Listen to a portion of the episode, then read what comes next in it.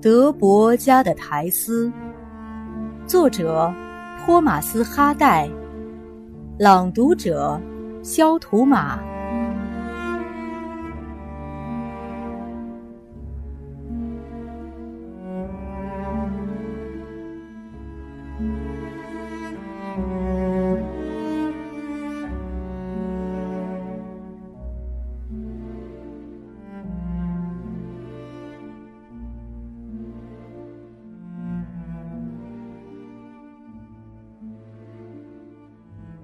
九，苔丝被指定为一群公鸡母鸡的监管人、饲养员、护士、医生兼伙伴。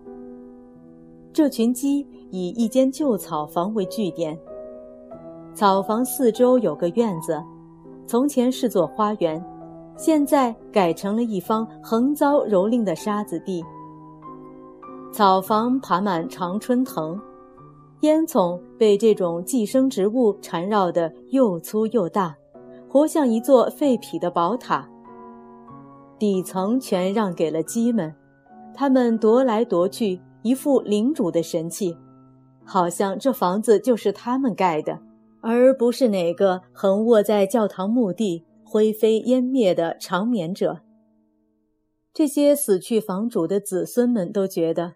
这对他们家族简直不啻侮辱，因为这座房子曾装着他们多少爱心，前辈修建它时又曾花费多少钱财，好几代多少人曾在这里出生成长。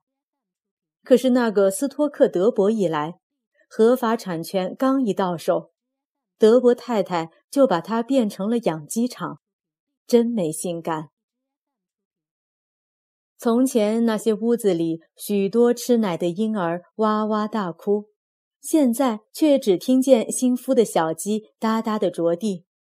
鸡栏里心烦意乱的母鸡霸占着从前搁椅子的地方，当初椅子上坐的是安详静穆的农人。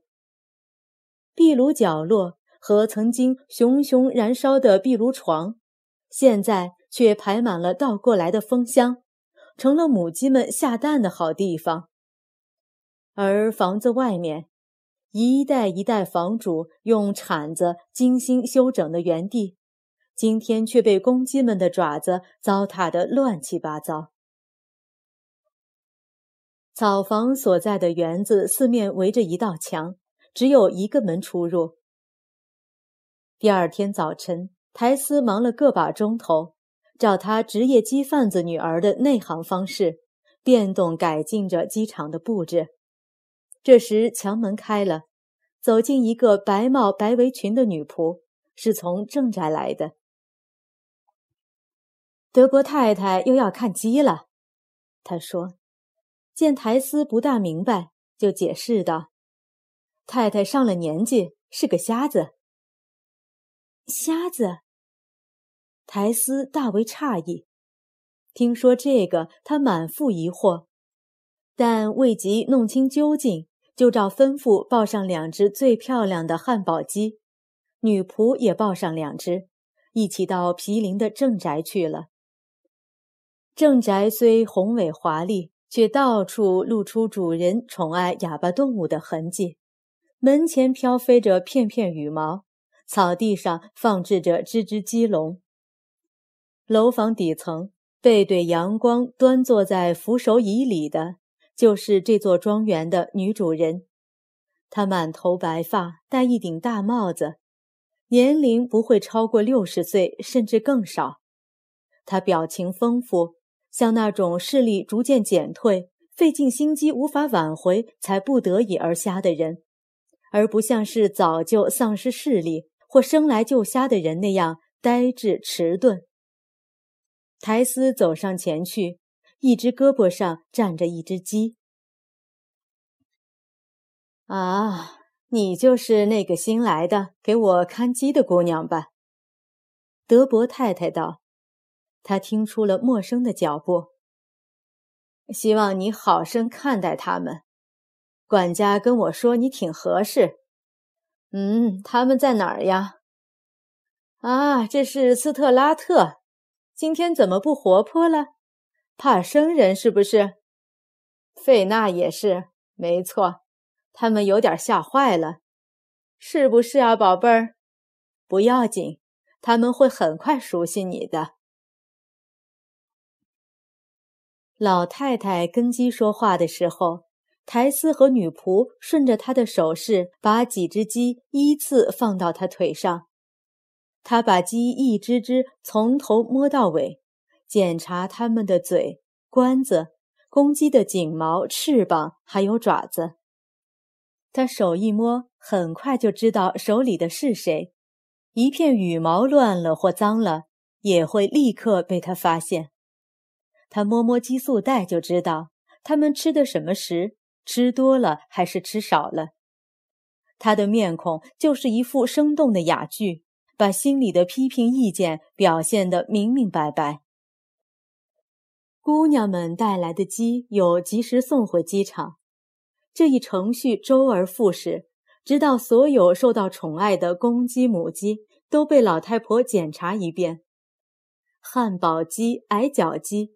支那鸡、印度火种鸡、多金鸡，诸如此类，都是当时最走红的鸡种。老太婆对西头每只鸡的感觉极少出错。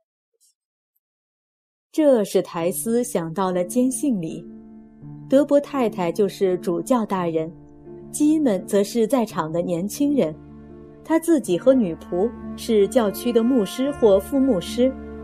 把人们一个一个带上去，仪式终了，德伯太太突然向苔丝发问，满脸皱纹簇成一堆：“你会吹口哨吗？”“吹口哨，太太。”“对，吹小曲。”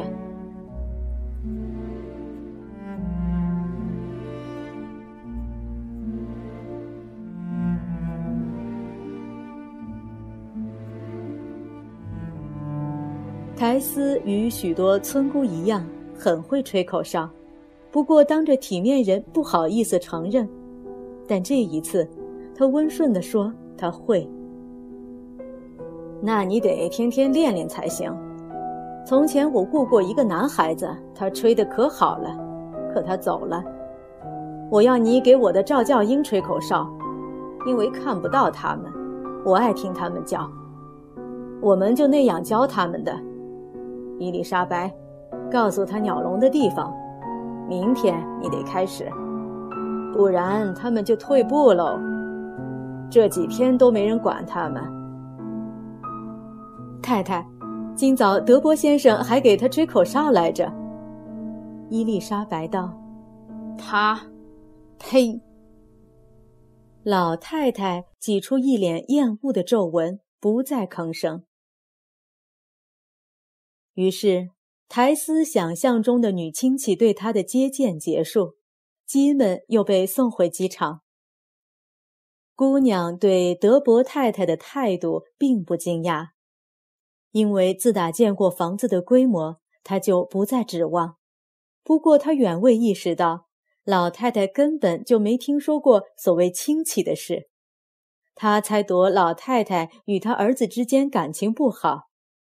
但这一点她又错了。德伯太太并非头一个迫不得已对儿子又疼又爱又气又恨的母亲。虽说开张头一天并不愉快，但安置妥帖之后，早晨太阳升起来的时候，苔丝不由得对新的工作的自由与新奇大为倾心，对主人出乎意料的吩咐。他急于一试身手，好确定自己保住工作的机会。院墙内刚剩下他一个人，他就连忙在一只鸡笼上坐下，认真地嘬起嘴唇，练习起久已生疏的吹口哨的本领来。结果发现，往日的本事已退化成唇间空空的一股气流，根本不成曲调。他吹呀吹呀，毫无结果。奇怪自己生来就会的艺术，竟会如此荒废。他忽然意识到，爬满院墙的常春藤中有什么动静，朝那边一看，只见一个人从墙帽上跳进院子，原来是埃里克德伯。自从昨天把他带进这座院子安置好以来，还没见他露过面。以名誉担保，他嚷着：“自然与艺术之中，还从没见过你这么美丽的人儿，苔丝妹妹。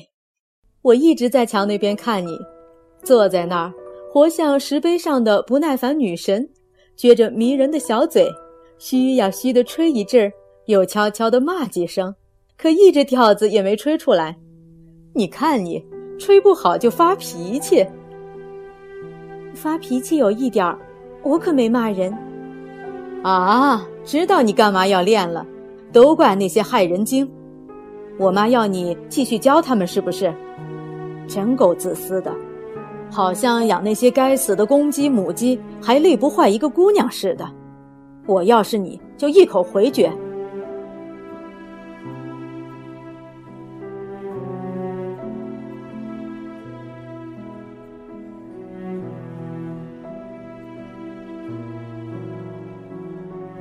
可是他特别吩咐要我干，明天早晨就得准备好呢。是吗？那好吧，我来教你两招。哦不，不用你教。苔丝边说边朝门边退去。胡闹！我可没想碰你。瞧，我站在铁丝网这边，你站在那边，这你就保险了。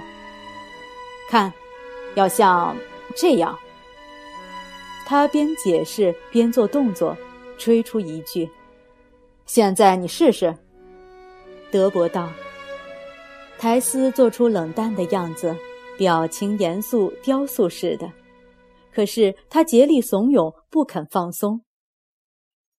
为打发他快走，他只好照他教的样子嘬起嘴唇，接着又苦恼地笑了，脸一红，又为自己的笑而懊恼。他一直给他打气，再试试。苔丝严肃认真，煞费苦心，试了又试，没想到终于吹出一声真正圆润的口哨来。一阵成功的喜悦使他忘乎所以，双眸大睁，不知不觉朝他笑了起来。这就对了，现在教会了你开头，以后你自己就能吹得很棒了。好了。呃，不走近你的。虽说哪个活人受过这种诱惑，咱还是说话算话吧。泰斯，你是不是觉得我妈性情古怪？我还不大了解她，先生。以后你会发现的。她这不是够古怪吗？让你学什么吹口哨，去教她的赵教英。眼下我讨不了她的欢心，不过。你要能把他的鸡养好了，他会喜欢你的。再见。要是有难处需要帮忙，别找管家，找我好了。就在这种统治的机构中，苔丝取得了一席之地。他头一天的经历，相当典型的代表了其后的许多日子。与埃里克德伯也日渐相熟，他小心翼翼地套近乎。跟他逗趣谈话，没旁人的时候还戏谑地叫他妹妹。慢慢的打消了苔丝的羞怯，但也不曾种下任何情感，生发出新的更温柔的羞涩来。但他对他的柔顺却超过了对待普通人，因为苔丝寄人篱下，得靠他母亲，而老太太相对来说无法依赖。就只好依赖他了。恢复吹口哨的本领之后，他很快就发现，在德伯太太屋里教小鸟唱歌并不累人，因为从妈妈那里，他学会了数不清的小调，用来教这些歌手再合适不过。每天早上对着鸟笼吹口哨，这比在园子里练习惬意多了。没有那青年在眼前晃悠，他十分自在，嘬起嘴唇，凑近笼子，像留心倾听的小鸟忘情地吹着，轻松又优美。德伯太太睡在一只巨大的四柱床上，床上挂着厚厚的缎子帷幔。赵教英也住在同一阔屋里，他们在一定时间内可以在屋里自由自在地飞来飞去。结果家具和帷幔上都留下了斑斑白点。一次，苔丝正站在窗前的一排鸟笼边，与平日一样教小鸟唱歌。忽然听到床后有窸窸窣窣的声音，老太太又不在跟前。她一转身，仿佛看见窗帘的穗子下面露出一双靴子的尖头。他的口哨顿时大乱。假如真有人偷听的话，那个偷听者一定也听出苔丝的疑心了。从那以后。每天早晨，他都要先检查窗帘后面，但从没发现有谁躲在那里。埃里克·德伯显然已改变主意，不再用这套埋伏的把戏吓唬人了。